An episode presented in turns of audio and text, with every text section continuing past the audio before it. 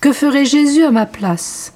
Écoutons Mère Madeleine Thérèse, née Marie-Philippine de Rancourt, 1869-1946, oblate du Sacré-Cœur de Jésus.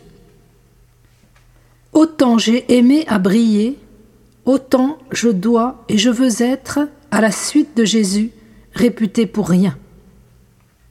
On chantait le cantique Vivons à deux.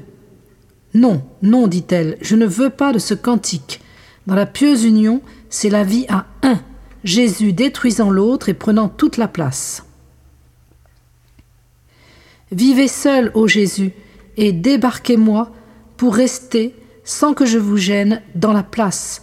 Voilà quel doit être notre refrain. Au sortir du cénacle, les apôtres parlaient toutes les langues.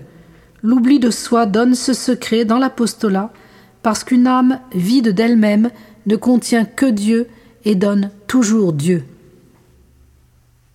L'amour ne saurait se contenter de paroles. Il se livre, il épuise toutes les ressources, il n'est satisfait que lorsque plus rien en lui ne reste, parce que vraiment tout est donné.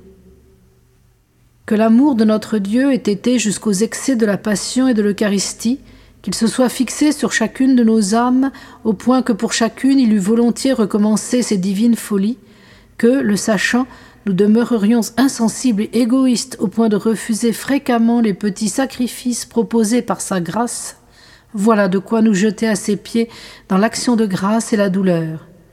Il vient à nous avec toute sa puissance, avec tout son amour, mais il se livre à nous. C'est donc nous qui puiserons en lui selon nos dispositions et nos désirs.